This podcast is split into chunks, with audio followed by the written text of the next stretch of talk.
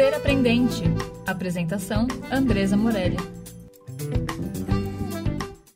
Oiê, eu sou Andresa Morelli e esse é o podcast Ser Aprendente. Olá a todos, tudo bem? Gente, o objetivo dessa live é ser uma live mais nossa, mais descontraída aí. Que legal, uma galera chegando aí. Vou chamar logo o Léo aqui e aí a gente explica junto esse, esse movimento aí. Eu andei me perguntando por que que... Oi, Léo. Bom dia, querido.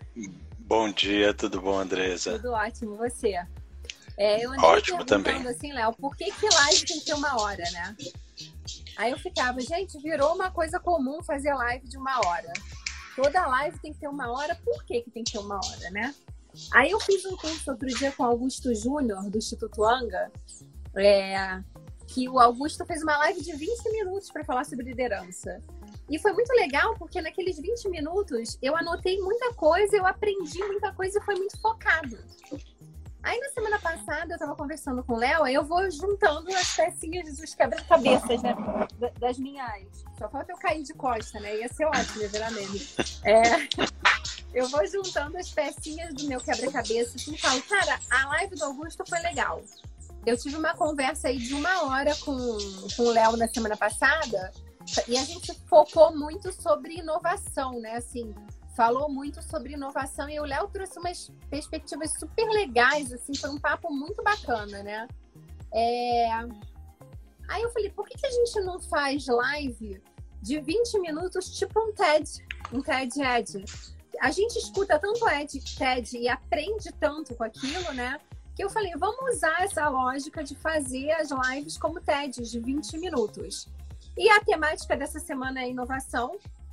A ideia é que a gente traga sempre duas pessoas por semana. Então, o Léo hoje e na, na quinta-feira a gente vai ter a Débora falando sobre que- quebra de crença, que vai ser a temática, né?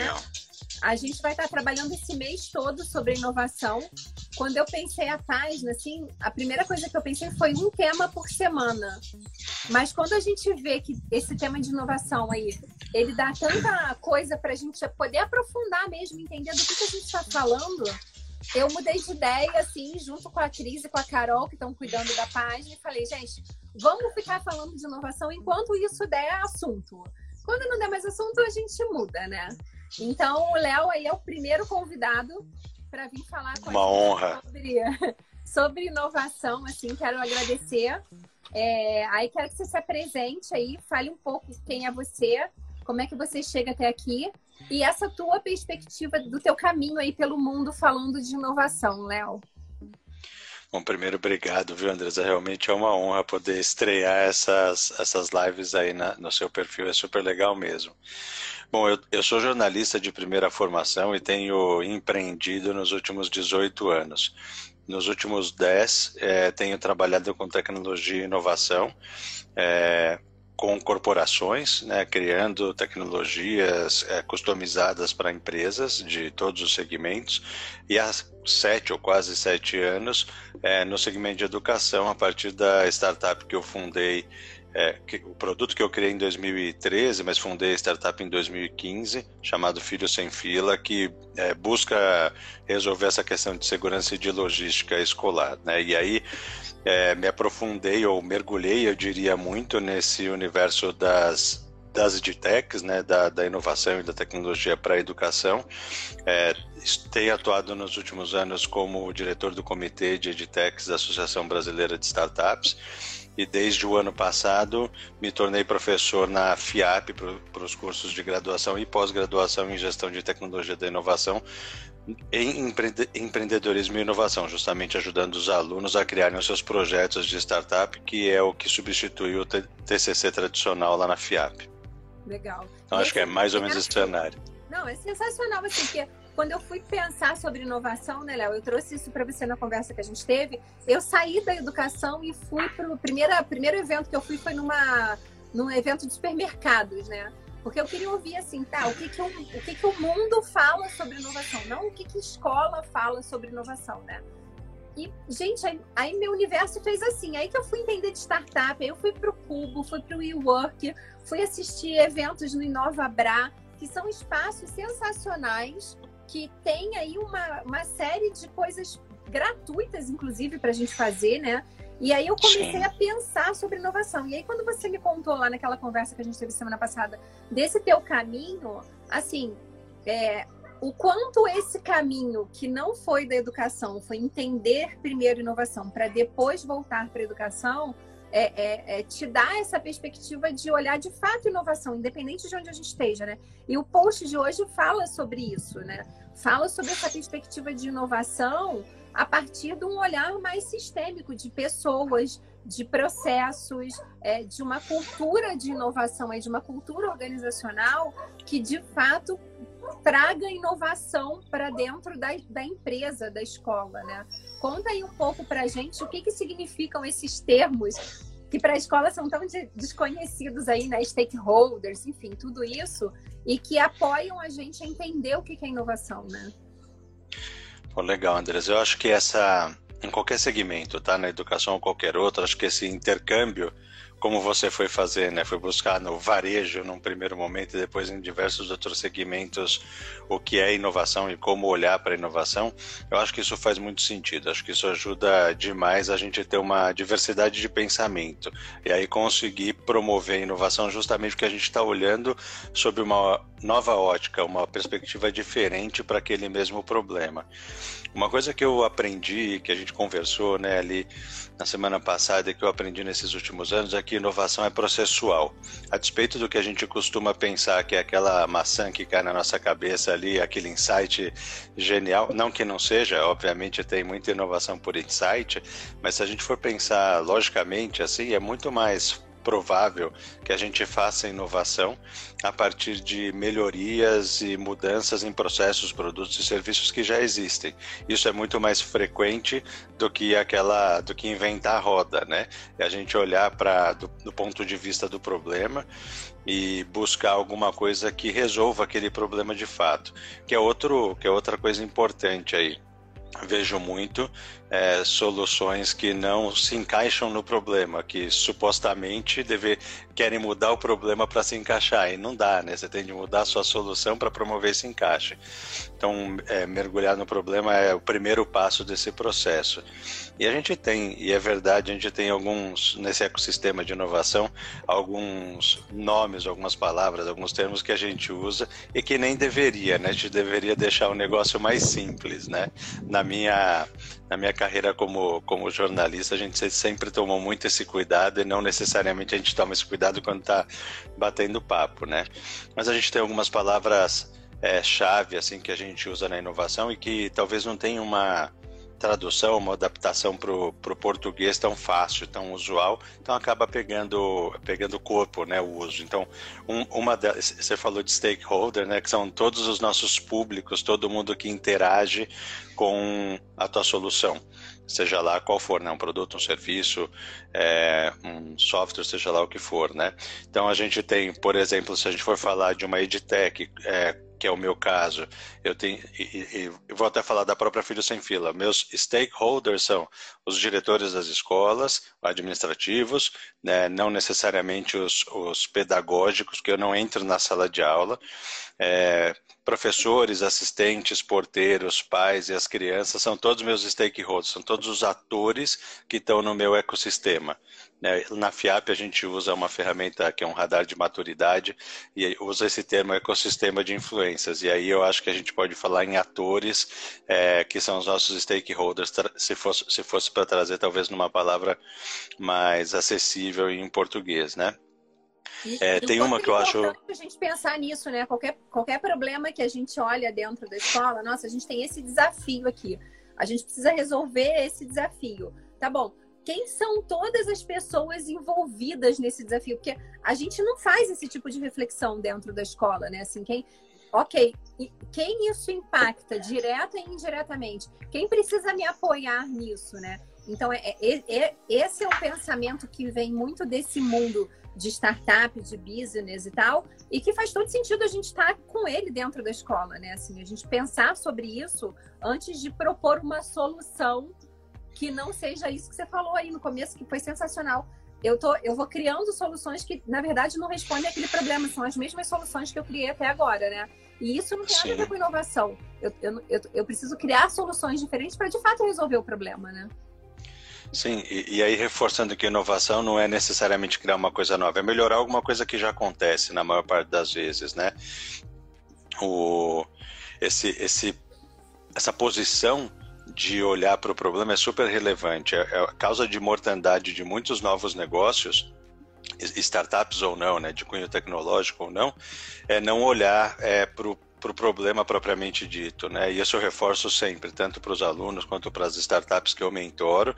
É, a, e é uma frase que não é minha, é do fundador do Waze, se eu não estiver enganado, que apaixone-se pelo problema e não pela solução. Quando a gente é, se apaixona pela solução, é, é assim, é, eu entendo, é o nosso filhinho ali, né? Aquela coisa que a gente idealizou, criou e está cultivando. Natural que a gente se apaixone. Mas é, essa, essa visão ou essa falta de visão que essa paixão nos dá pode, pode custar o negócio, né? Pode custar a, desculpe, a manutenção, a sobrevivência do negócio. Então é super importante ter esse olhar. Voltando para os termos lá, tem um, um, um, termo super importante, super é, usado assim, que é MVP, que é o produto mínimo viável, que é outra é, é uma questão de mentalidade também, de atitude, como o próprio empreendedorismo é. é o produto mínimo viável significa a menor parte que você pode ter do teu produto, serviço, enfim, dessa inovação, dessa, desse algo que você está criando e, e, que permita que você experimente, que, você, que o seu cliente conte para você se aquilo é bom, se não é bom, que ajustes precisam ser feitos. Então, tem uns, os benefícios principais são você é, diminui o seu tempo de lançamento. Então, o que outro outro termo que é o time to market, né? Então, você diminui o seu tempo de lançamento do produto. Você gasta menos, já que você não está fazendo uma coisa super incrível, assim, grande, gigante, robusta, né? Você está fazendo uma coisa mais leve e, e o teu retorno mais rápido do cliente também vai te permitir ajustar a solução para se encaixar no que o cliente de fato precisa, com muito menos é, envolvimento financeiro e de tempo, né? Então tem vários ganhos no processo. Legal, tá tendo um monte de contribuição bacana aí, né? A Mônica falando, né? O apego ao problema é o que faz você não querer a solução, a Aninha trazendo essa questão aí, soluções diferentes para o mesmo problema, porque se você já tivesse solucionado, não precisava, não era mais um problema, né? A Cláudia trazendo também perfeito as necessidades é, é, de, de problematizar o essencial. E eu acho que esse tempo de pensar sobre, sabe? Que as pessoas vão querendo resolver as coisas assim, sem, sem um espaço de reflexão, né, Léo? E você traz MVP, eu estava até falando com a Cris e com a Carol, que estão que estão cuidando da página aí comigo, e é muito lindo que a Cris é minha filhada, né? Eu vou ter que falar isso sempre, gente. Legal. Eu tô orgulhosa. e é ela que está fazendo a página, né? Ela é a Carol. Então, assim, a gente estava falando sobre isso. Eu falei, cara, eu acho que na próxima semana eu vou fazer a repetição só desses termos: MVP, Canvas, facilitação, coach. Então vai ser um post por semana para falar desses termos, assim. Porque quando a gente fala de MVP, na cabeça das pessoas pode fazer assim: ah, é um protótipo. Não é um protótipo. O MVP, ele não é um protótipo. O protótipo, ele não tem a intenção de continuar. O protótipo, ele, você pode fazer e jogar fora. O MVP, não. Ele tem a intenção de ser mesmo o primeiro produto. E esse produto ser Exatamente. melhorado, você aprender com esse produto. Vou dar um exemplo prático de vida, assim, que a gente faz muito lá no, no, no Elvira, no Fractal, enfim. Ah, vamos pegar isso daqui e vamos criar para o quarto ano. A turma do quarto ano vai fazer isso daqui. E a gente vai ali validando aquele MVP nas turmas de quarto ano com as três professoras de quarto ano. A partir do momento que aquilo gera uma inteligência, a gente leva aquilo para o Fundamental 1 inteiro. E depois a gente leva para o Fundamental 2. E a gente, é disso que a gente está falando de MVP. MVP não é protótipo. Porque falam, tem muita muitas vezes eu escuto assim: ah, essa galera de inovação, eles criam termos diferentes sobre a mesma coisa que a gente sempre fez. Não é isso. É, entende a diferença quando o Léo fala de MVP assim? Eu não vou pegar aquilo e jogar fora aquilo não vai ser um protótipo, aquilo vai ser um produto que eu quero que ele continue enquanto produto. Eu só vou melhorar esse produto, né? É isso aí, eu acredito que na, numa escala de maturidade de um negócio, de uma solução, a gente tem o protótipo conceitual, o MVP, depois a gente tem o, o protótipo funcional, que aí ele já é uma evolução do MVP, não é mais é, eu costumo dizer que MVP ele, ele pode e deve ser criativo. Às vezes eu brinco que você tem os Flintstones, você tem uma carinha bonitinha aqui assim, um site, uma landing page, o que você quiser, mas que você está trazendo o teu público para cá, e aqui atrás você tem os macaquinhos do Flintstone fazendo o trabalho. Você ainda não automatizou, você ainda não, né, não tem a ferramenta realmente pronta, mas aquilo já funciona. Então, é, esse é o MVP, né? Ele, ele você bota o negócio no mercado não necessariamente daquela forma final como você idealizou. E aí sim você começa a melhorar ele ou construir boas partes dele já com feedback do, do teu cliente, do teu usuário, se for um sistema, enfim. Né? É, é outra ferramenta essencial para esse processo de inovação, né? É, é você não tenha dúvida. ouvir feedback e ouvir o feedback, né? Então, é, fala um pouquinho para a gente aí sobre feedback, assim, Léo, como é que você olha para isso aí nesse movimento de inovação? Olha, acho que é fundamental, acho que tem tudo a ver, na verdade é essencial é, para um processo de inovação. E quando a gente está falando de uma inovação é, que vai envolver outras pessoas, os clientes, os outros stakeholders, é, é fundamental que você é, tem é, é, ouvidos, olhares é, e, e, os, e, as percepções todas bem abertas e disponíveis para quem está usando a ferramenta. Faz parte do processo de inovação você ouvir e é, e é tão benéfico que você é capaz de mudar o seu produto, vamos por assim dizer, é, em pouco tempo e de uma forma muito assertiva, porque você não está imaginando o que é legal o que é bom, o que é necessário e desejado. Você sabe que é necessário e desejado porque os seus stakeholders estão dizendo isso para você, os seus públicos, os seus clientes estão dizendo isso para você. Então isso muda tudo, né? É, no, na própria Filho Sem Fila a gente mudou o produto agora nesses últimos dois meses para atender as demandas necessárias de volta às aulas. Isso só aconteceu e só aconteceu tão rápido e de forma tão assertiva porque a gente está andando lado a lado com os clientes. Alguns clientes vão falar assim: vamos fazer isso juntos? Vamos fazer isso juntos. Então a gente desenvolveu a ferramenta de um jeito para resolver boa parte desses problemas que tem. Eu diria até 100% dos problemas logísticos, né? Tem todas as outras, são muitas questões, mas na logística a gente resolve 100% do problema é, dessa gestão de alunos em rodízio, em, de aula, né? Em, em é, captação de informação de, de sintomas de Covid, todas essas coisas. Mas só conseguimos fazer isso de uma forma bem certeira e bem rápida por conta do, desse feedback dos clientes que a gente recebe é, diariamente.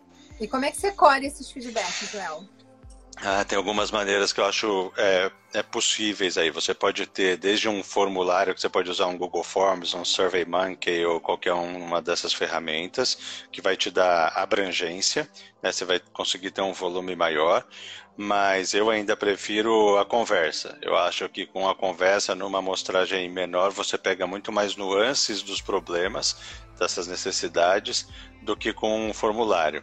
Idealmente, você conseguir juntar volume com qualidade é excepcional, porque te dá ainda mais percepção, né? Te dá um tato muito mais apurado. É legal, assim, é, é, essa questão da inovação, ela está muito focada no relacionamento, né? O quanto você está disposto a se relacionar de fato com o outro e a entender lá, o, é, mapear o teu, o teu usuário lá, né? Assim, deixa eu mapear o cara aqui para ver o que, que eu preciso mudar. Léo, nesse nosso Sim. último minuto aí, o que, que você falaria que é importante quando alguém quer entender sobre esse mercado de inovação aí?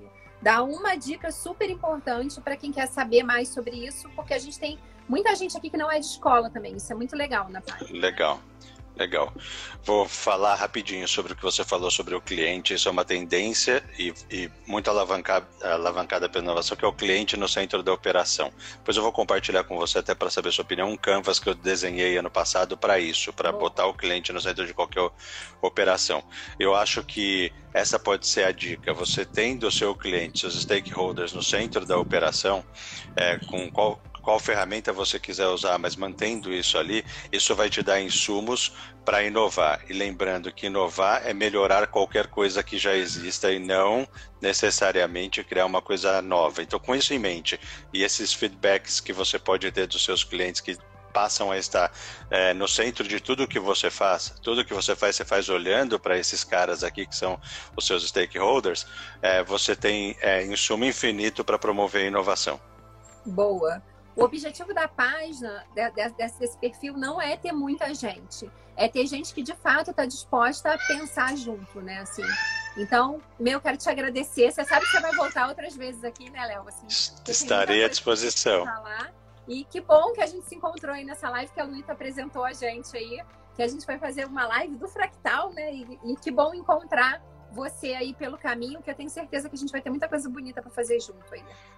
Obrigado pelo convite mais uma vez. Estou à disposição, é só chamar quando quiser, tá bom, Andresa? Você também, querido. Um beijo grande, boa semana. Obrigado para você também. Ser Aprendente, um espaço de diálogo que busca mudança de modelo mental a partir de uma visão compartilhada que desenvolva domínio pessoal e visão sistêmica. Até o próximo episódio. Ser Aprendente. Apresentação: Andresa Morelli.